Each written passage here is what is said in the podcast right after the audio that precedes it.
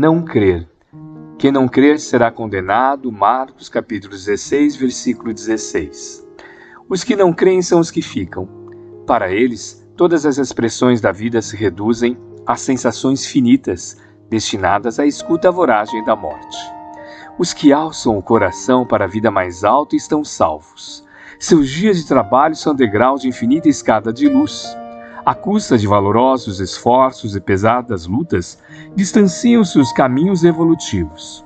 Tomados de bom ânimo, sentem-se na tarefa laboriosa de ascensão à montanha do amor e da sabedoria. No entanto, os que não creem limitam os próprios horizontes e nada enxergam senão com os olhos destinados ao sepulcro, adormecidos quanto à reflexão e ao discernimento. Afirmou Jesus que eles se encontram condenados. À primeira vista, semelhante declaração parece em desacordo com a magnanimidade do Mestre. Condenados a que e por quem? A justiça de Deus conjuga-se à misericórdia, e o inferno sem fim é imagem dogmática.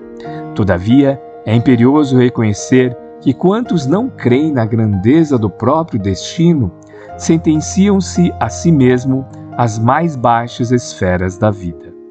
Pelo hábito de apenas admitirem o visível, permanecerão beijando o pó em razão da voluntária incapacidade de acesso aos planos superiores, enquanto os outros caminharão para a certeza da vida imortal. A crença é lâmpada amiga, cujo clarão é mantido pelo infinito sol da fé.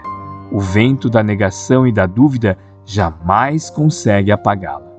A descrença, contudo, só conhece a vida pelas sombras que os seus movimentos projetam, e nada entende além da noite e do pântano a que se condena por deliberação própria.